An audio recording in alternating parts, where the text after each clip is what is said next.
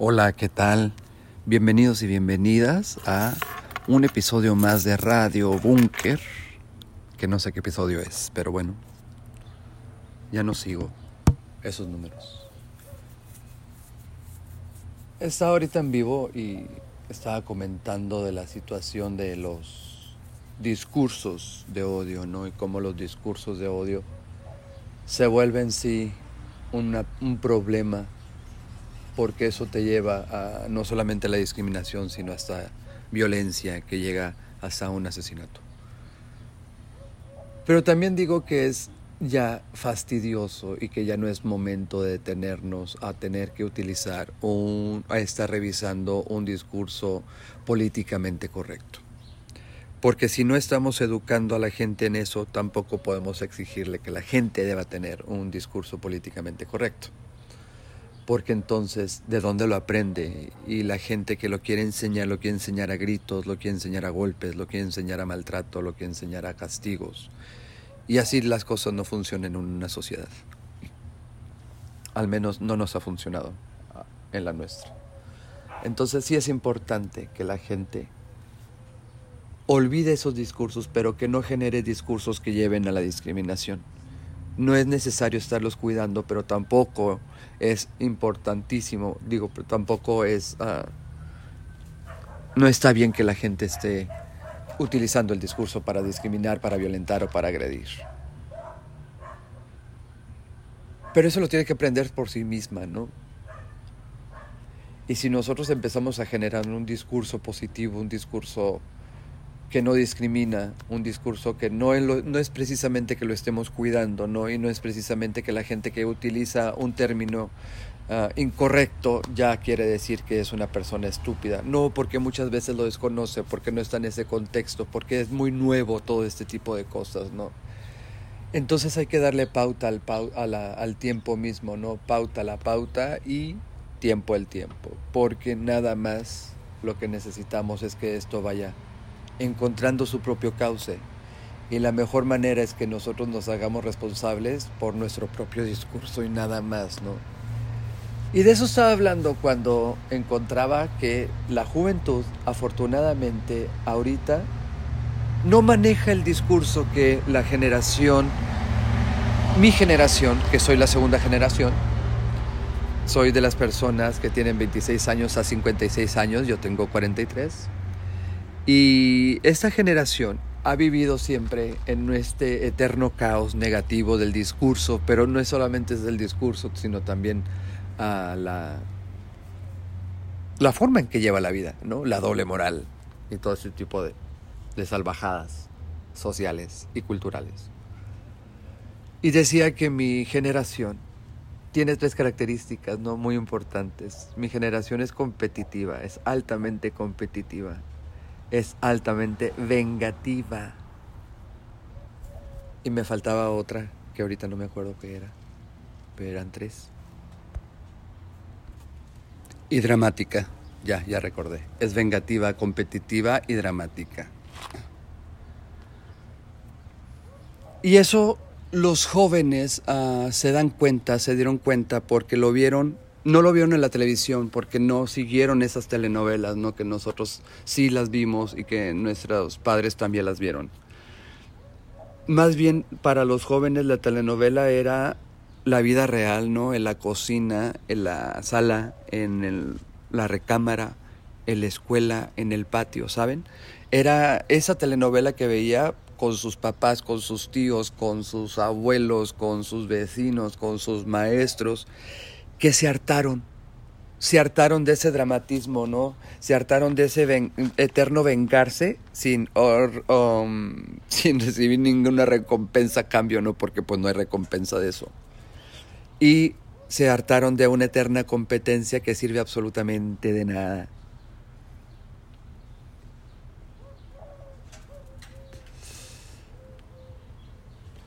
Ustedes disculparán, pero es que estoy en el patio, estoy fumando hoy. Estoy hablando, estoy grabando esto.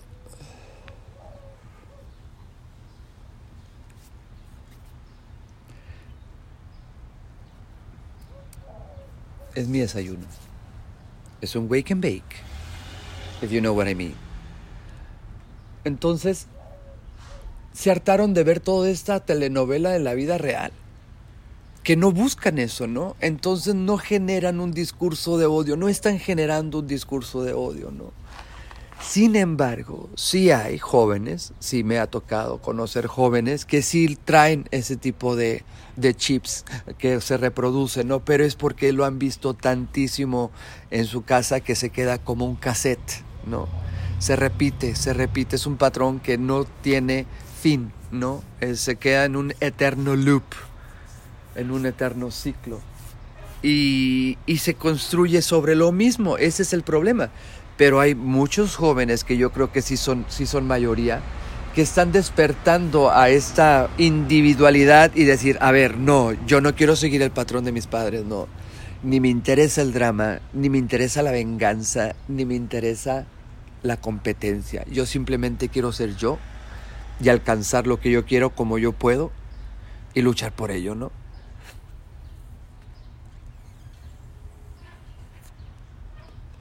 Sí veo a una generación mucho más relajada en lo que exigía la generación mía y la de mis padres.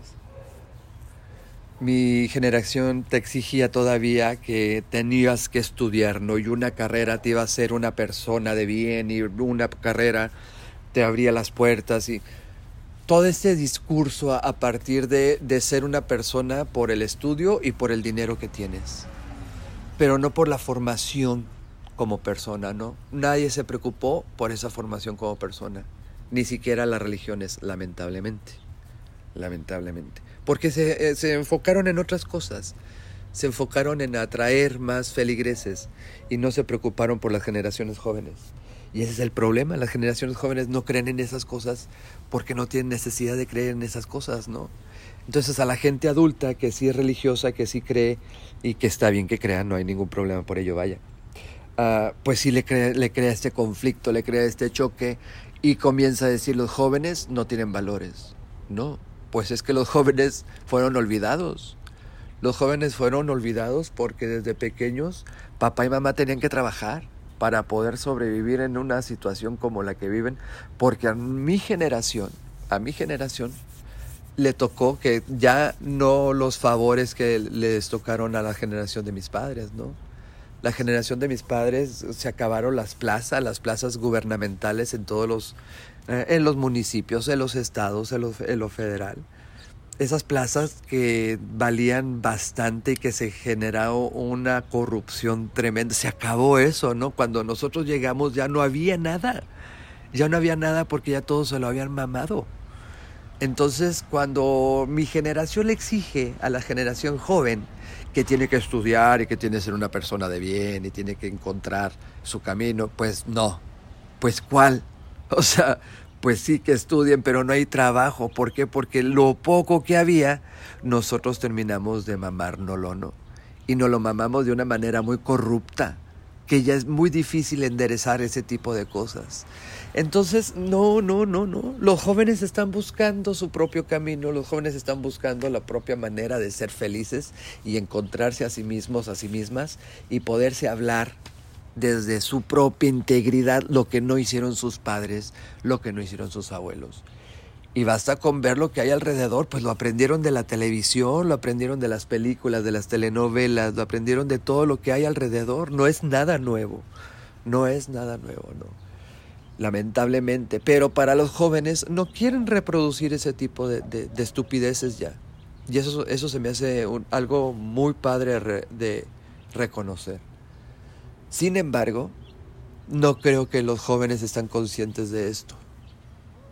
Yo lo veo porque lo analizo desde acá, pero veo que ni siquiera los jóvenes están conscientes de eso. Si estuvieran conscientes que hay un patrón que no quieren seguir y hay que estar alertas para no repetir ese patrón, puta, puta, la sociedad cambiaría al instante.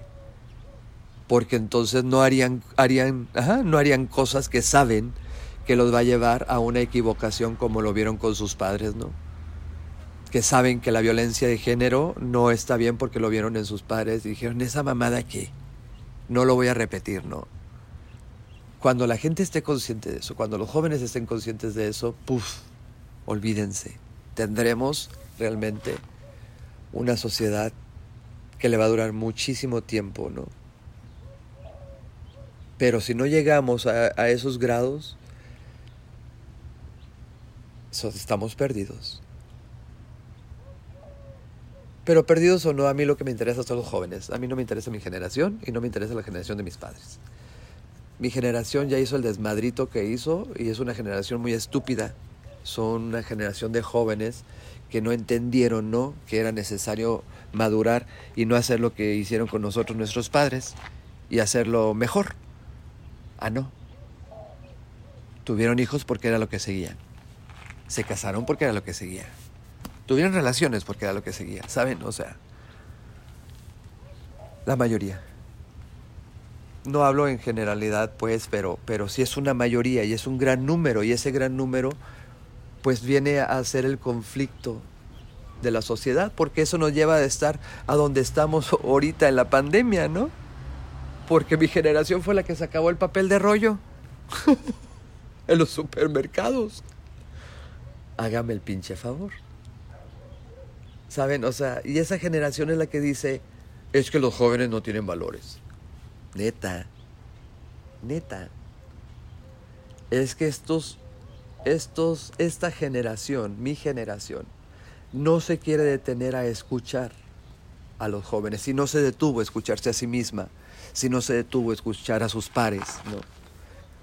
Mucho menos se va a detener a escuchar a los más jóvenes creen que lo tienen todo, creen que tienen la verdad, porque la aprendieron de la generación de nuestros padres, porque la generación de nuestros padres impusieron y dijeron nosotros somos la verdad y la vida, ¿no? Y ahora mi generación repitió el mismo patrón, nosotros somos la verdad y la vida. Pero los jóvenes están diciendo, yo soy mi verdad, bye, bye a la verga, ¿no? Yo soy mi verdad y soy mi vida. A mí no me interesa que tú ser la, que mi vida sea tu vida, pues no. Eso es lo que me gusta la juventud. Y eso es lo que rescato la juventud. Pero nadie lo ve, nadie lo aprovecha. Y nadie está haciendo algo para que la juventud sea la más importante en este momento. Nadie. A todo el mundo se le olvidó la juventud. Pero se le olvidó desde hace como 60 años, ¿eh?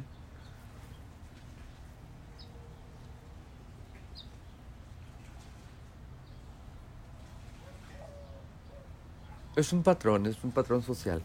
Es un... Es algo que no podemos detener. No es de manera consciente, vaya. Pero si observamos un poquito más, caray, pues ahí está, ya pudimos haber resuelto todo el pedo tan sencillo que es salirte un poquito de tu cuadrito y poder ver un poquito más allá, ¿no? Y no dejar de, no pierdes tus convicciones, ni pierdes lo que tú crees, ni lo que tú eres. O sea, no lo pierdes, simplemente es con todo lo que tú eres, salirte de tu cuadrito y entender otras posibilidades, porque sí hay otras posibilidades, sí las hay. A lo mejor no son las tuyas ni son las que quieres, pero sí hay otras posibilidades. Y si entendemos que sí hay otras posibilidades, entonces no nos metemos en la vida de nadie. Cada quien hace lo que se le da su gana. Pero tampoco chingamos, ¿no? Tampoco atacamos.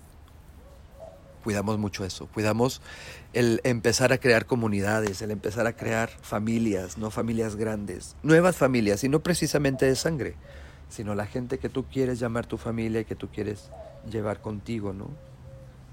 Que eso es importante porque al momento de crear estas comunidades, por más grandes que sean o más pequeñas que sean, estás cuidando a la gente que está alrededor. Entonces, cuidas a las mujeres, por ejemplo, para que no se reproduzca la violencia, para que no se reproduzca el acoso.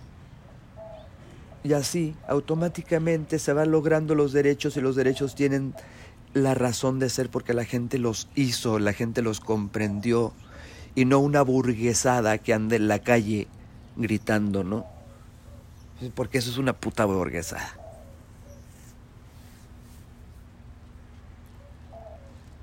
Los derechos no se gritan en las calles, los derechos se forman, los derechos se hacen. Pero se hacen desde tu casa, se hacen desde tu familia, la que tú creas, desde tu comunidad, la que tú creas. Desde ahí se hacen. Y ya después los nombras, ¿no? Ya después los pones en la ley y le dices, mira, mira, ya ves cómo, cómo, cómo si funcionamos. Ah, bueno, esto necesitamos en la ley, ¿eh? No al revés. Por eso la gente se ha, se ha vuelto huevona, ¿no? Ideológicamente, no hay un avance.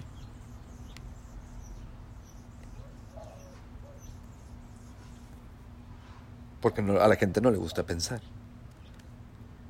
Pero tampoco nos lo enseñaron. No, no estoy culpando a la gente nada más. Simplemente es una mala educación que hemos tenido y que no hemos sabido salir de ella, ¿no? Y que es importantísimo salir de ella. Los jóvenes están saliendo de esa mala educación y eso es lo que me gusta. Pero pues hay que voltearles a ver porque a ellos les queda todo este cochinero que dejamos, ¿eh?